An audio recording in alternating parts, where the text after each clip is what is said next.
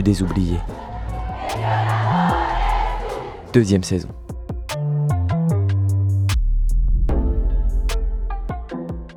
À l'heure où les médias dominants entretiennent un voile d'une désespérante opacité sur nos horizons, il nous a semblé urgent de changer de prisme. Le monde est un océan qui se soulève. Au cœur de ces vagues règne ce qui fait de nous des êtres vivants. Écoutons déferler cette écume. Et cette semaine, nous partons en Ouganda.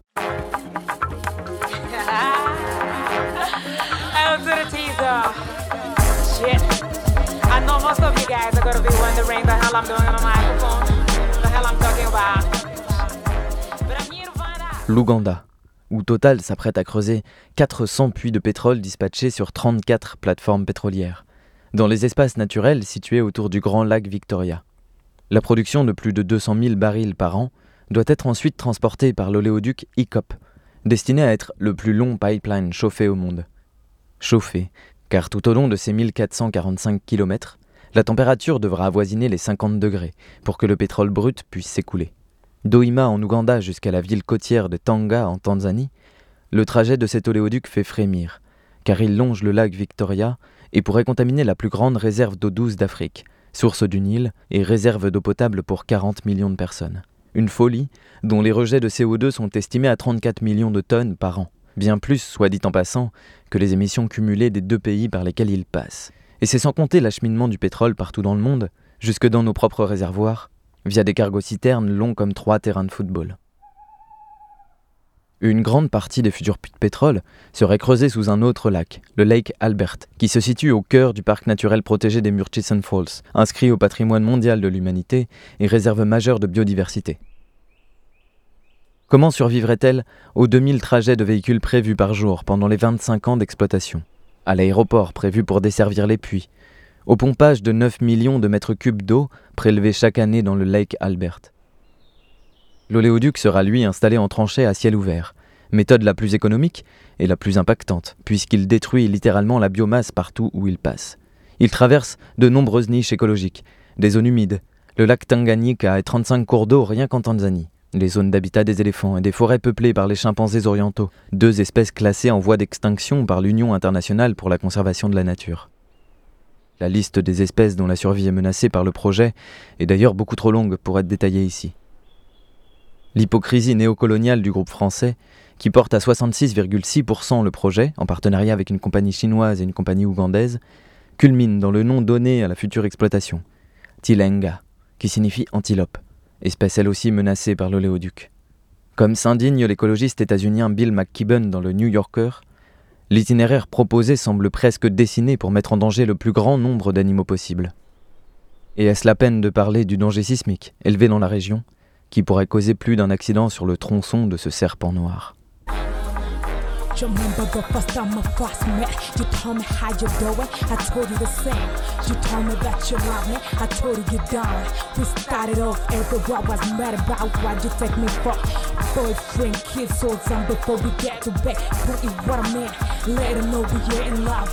Uh, bachikakase ijebe wange bwe nalonda sirimba sisaga yegwe what? I'll take you off my blue bag. Crazy but flex show me who you are. I show you who is ya. As a man is lady all i hope is no loss when you left i lost a path step by step we overcome any problem. Here it is you ask for reason you are what you are what you think. I believe it i do it whether you like it or not. And one day or another time you'll be tasting life en termes humains le projet implique le déplacement de 100 000 personnes, dont la plupart habitent dans les 409 villages traversés par l'oléoduc en Ouganda et en Tanzanie.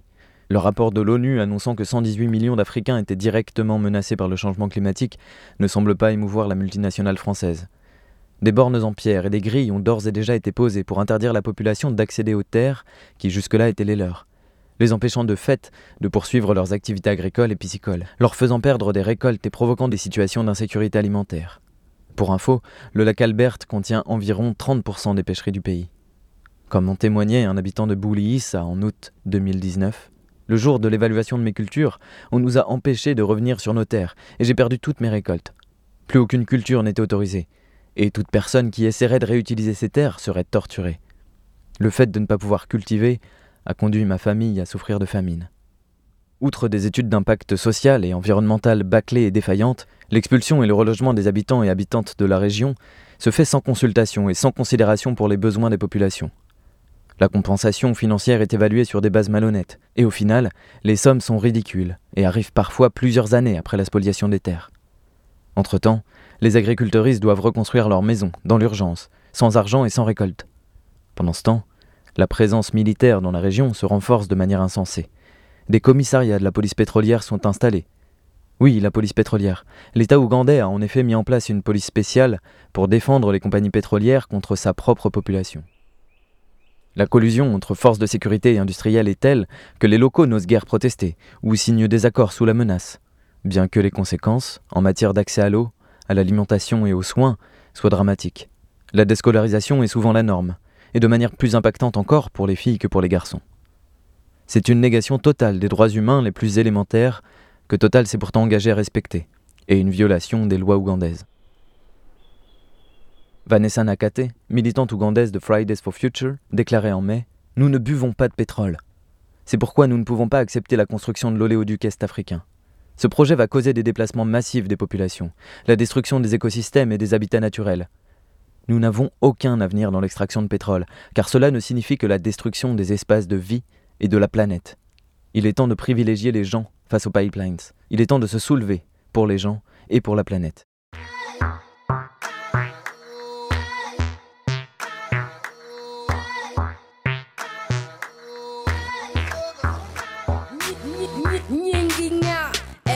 yala ia kure a siaya siaya kure alego mur nyakuaro ndeche nyathibo kumu a beni somo ena somo isomo kure asomo aria aria makure ma uganda kosema kenya aria ma uganda egot nanga beni woto gakidhi e school ena woto gakadhi e school beni ro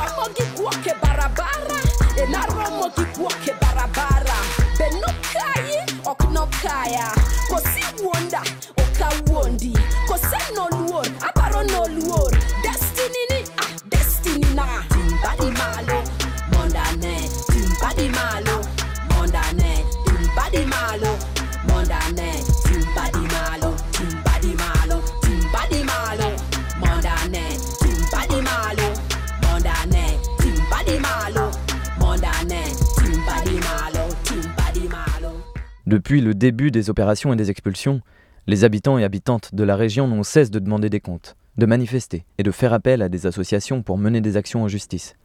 Et au premier rang de cette lutte, les femmes rurales. Déjà le 8 mars, l'industrie extractive était la principale cible de la marche pour le droit des femmes. Celles-ci représentent les trois quarts de la force agricole du pays et subissent donc de plein fouet la spoliation des terres et les expulsions. En outre, étant écartées des postes à responsabilité dans les communautés, elles sont souvent les dernières à bénéficier des rares et faibles compensations financières consenties par Total, au point d'être souvent contraintes à la prostitution pour survivre. Depuis le déferlement des industries extractives, un mouvement écoféministe se met en place, faisant le lien entre la violence contre la nature et les violences faites aux femmes. Dans la forêt de Bougoma ou sur l'île Bouvuma dans le lac Victoria, elles se réorganisent, plantent des arbres et montent des brigades pour patrouiller contre les bûcherons et les braconniers.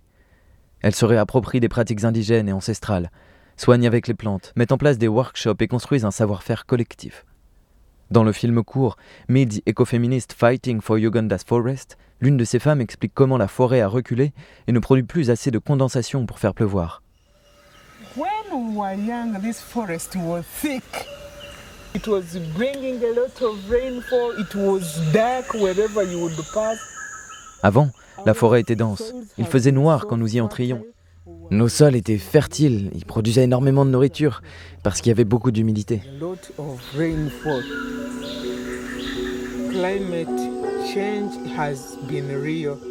Le changement climatique est réel.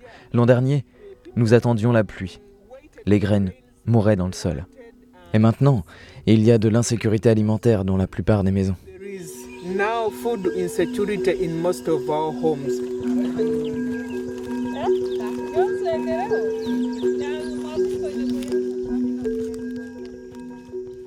Outre l'industrie extractive, ces femmes affrontent dans leur démarche les monocultures de canne à sucre, les plantations d'arbres, de pin ou d'eucalyptus.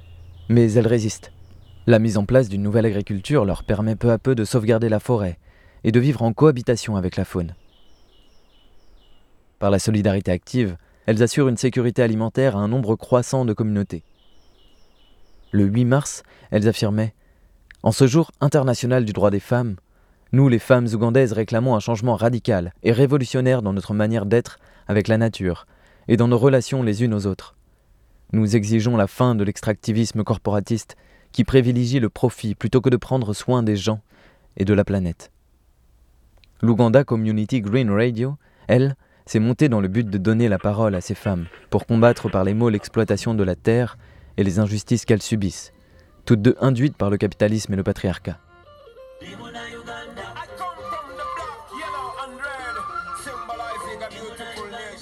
Elle est devenue un outil de communication entre localités, de partage d'initiatives et une source d'espoir et de perspective.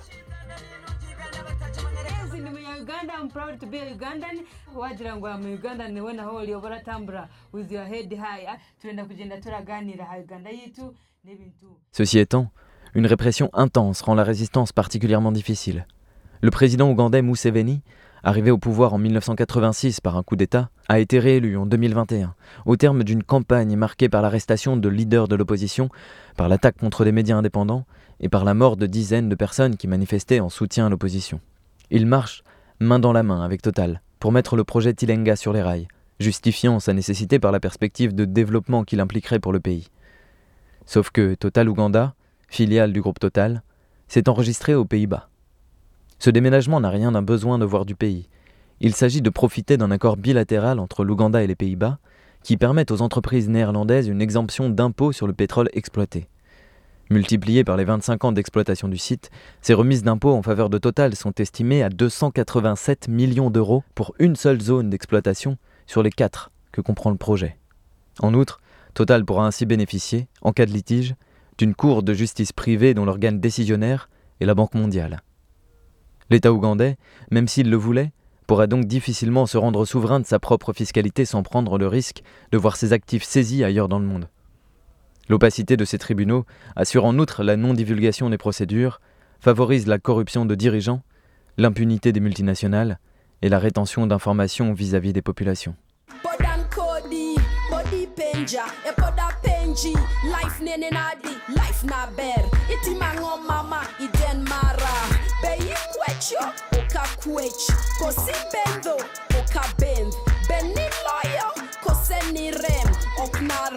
na loyal nyasacho brother. Or whether get nyapenda nyasacho brother. Or whether get passa nyasacho brother.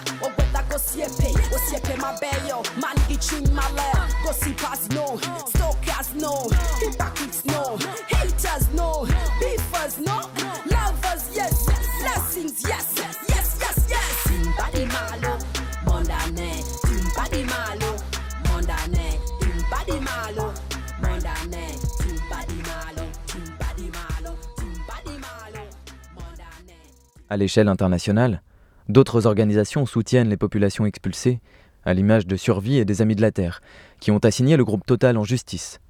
Mais en janvier, le tribunal de Nanterre s'est déclaré incompétent et a chargé le tribunal de commerce de juger l'affaire. Verdict qui a amené les associations à saisir la Cour de cassation. En réponse aux mobilisations locales, Total et l'État ougandais surveillent, harcèlent et menacent les opposants et les opposantes en particulier les personnes qui sont venues en France témoigner lors du procès, à l'image de Fred, qui confie ainsi aux Amis de la Terre Quelqu'un m'a appelé pour me dire que si nous gagnions ce procès en France, nous serions assassinés. Depuis, je vis dans la peur. En 2021, de nombreuses militantes et journalistes sont arrêtés alors qu'ils tentent de se rendre dans la zone d'exploitation. Les réunions publiques qui doivent se tenir dans les villages sont empêchées par la police pétrolière. En août, le président ougandais a annoncé la suspension de 54 ONG, particulièrement dans le domaine écologique et des droits humains. Et en ce mois d'octobre, la répression s'est intensifiée, avec notamment la fermeture des bureaux d'assaut qui luttent dans la zone. Muji Sakaero, président de l'association Orga, est ainsi en prison depuis le 19 octobre dans l'attente d'un procès.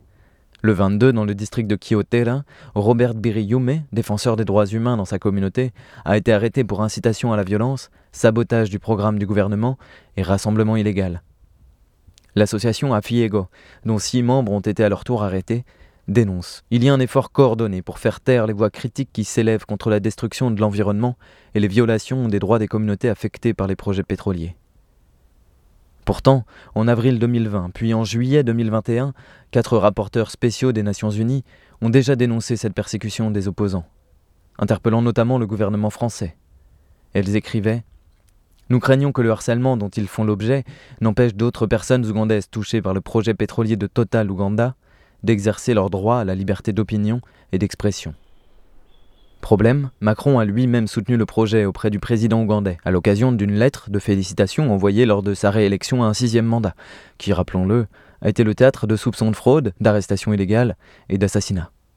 Les mots du président français Le projet Tilenga, qui permettra l'exploitation et l'exportation du pétrole, sera une opportunité majeure d'intensifier le commerce entre nos deux pays et de développer davantage notre coopération. Macron ajoute Vous pouvez compter sur moi pour mobiliser l'expertise et les investisseurs français pour augmenter la présence française en Ouganda. Avant d'annoncer la visite de Franck Riester, ministre du Commerce extérieur, suite à la signature finalisant le projet Tilenga. Une surprise? Pas vraiment. L'ambassade de France à Kampala soutient ouvertement les opérations de la multinationale dans le pays, étale le logo de Total dans les événements qu'elle organise et donne même une soirée pour le départ du dirigeant local de la multinationale. GNL once again. You know, they say so it's better to look for a black coat before we stop. If you know what I mean. I think my country is lost.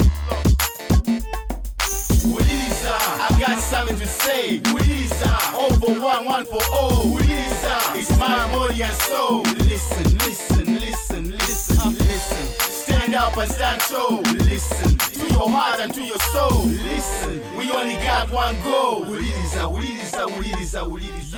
Le combat ne se limite pas à l'Afrique de l'Est. Le 25 mai dernier, des manifestations contre Total se sont tenues dans les stations-service de la compagnie, non seulement en Ouganda, mais aussi au Bénin, au Togo, en RDC, au Kenya, en Égypte, au Ghana et au Nigeria. Dans ces huit pays, des personnes se sont levées pour dénoncer la politique de greenwashing mensonger, l'inaction climatique et les violations des droits de l'humain perpétrées par la multinationale française, qui, on le sait désormais, était au courant des effets néfastes de son industrie depuis 1971. Au Mozambique, par exemple, la multinationale a repris en 2019 une activité gazière pour un investissement de 20 milliards d'euros. En comparaison, le PIB du Mozambique, huitième pays le plus pauvre au monde, est de 14 milliards d'euros pour 33 millions d'habitants. L'exploitation du gaz a lieu dans la province de Cabo Delgado, la plus pauvre du pays, où l'espérance de vie atteint péniblement 48 ans et où l'électricité n'arrive que dans 16% de la province. Selon l'Observatoire des multinationales et Ilham Rawout, militante et coordinatrice de justice ambientale, les exemples de vie dévastées depuis l'arrivée des multinationales abondent, notamment celles des communautés de pêcheurs déplacées de force à 18 km des côtes, à tel point que David Machain, d'Amnesty International, établit un lien direct entre les violations des droits perpétrées par l'industrie extractive et la montée en force des terroristes islamistes dans la région. Si certains des islamistes sont considérés comme étant d'origine étrangère, explique-t-il, la plupart sont des jeunes mécontents ayant une connaissance impeccable de la géographie locale. Il semblerait que des centaines de mineurs en colère, expulsés de leurs terres, aient rejoint les rangs des insurgés. Et en effet, sans faire de raccourci pour autant, on comprendra aisément que les comportements de Total et de ses pairs provoquent une colère généralisée contre les entreprises des pays développés, et que celle-ci ne peut profiter qu'à la montée des idéologies les plus barbares et les plus sombres, de part et d'autre. La situation d'extrême pauvreté dans laquelle se trouvent certaines populations du continent africain n'a rien d'une fatalité ou d'un destin tragique. Elle est bien souvent provoquée par les multinationales, directement, comme c'est le cas pour les personnes expulsées de chez elles par Total, ou indirectement, puisque comme l'affirme un rapport de l'ONU datant de 2019, les industries extractives sont responsables de 50% des gaz à effet de serre et de 80% du déclin de la biodiversité, par conséquent d'une désertification des sols, d'une raréfaction des ressources naturelles et de pollution dramatique. Car oui, un dernier détail, contrairement à une obligation légale, Total n'a toujours prévu aucun plan d'intervention en cas de fuite sur son pipeline. Alors, au-delà du pantomime que les puissants nous jouent à chaque COP ou dans leurs discours pseudo-engagés en faveur d'un hypothétique monde d'après, ce méga-projet est une preuve supplémentaire que l'on ne peut faire confiance ni à nos dirigeants, ni aux multinationales pour prendre en charge la nécessaire transformation écologique et sociale. Ces gens n'ont ni l'envie ni la capacité morale de respecter le vivant. Comme le clament les écoféministes ougandaises, nous n'aurons jamais rien si nous ne nous y mettons pas nous-mêmes.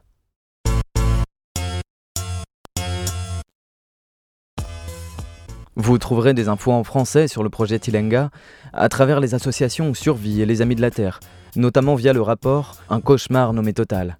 Vous pouvez aussi consulter le site stopicop.net et l'Observatoire des multinationales.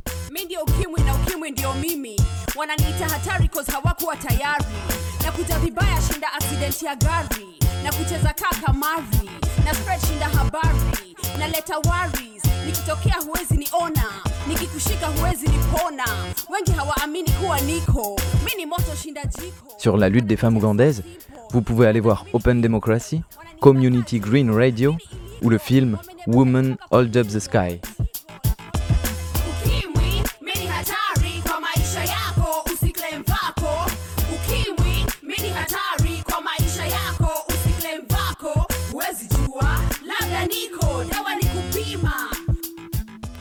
Durant cet épisode, vous avez pu écouter Man's Lady de Tweak, Ting Baby Malo de MC Yalla, Woolly Lisa de GNE and Ernest Naimbi Samba, des extraits du film court Me the Ecofeminist Fighting for Uganda's Forest de Community Green Radio, et nous terminons l'épisode sur Ukiwi de Tafash.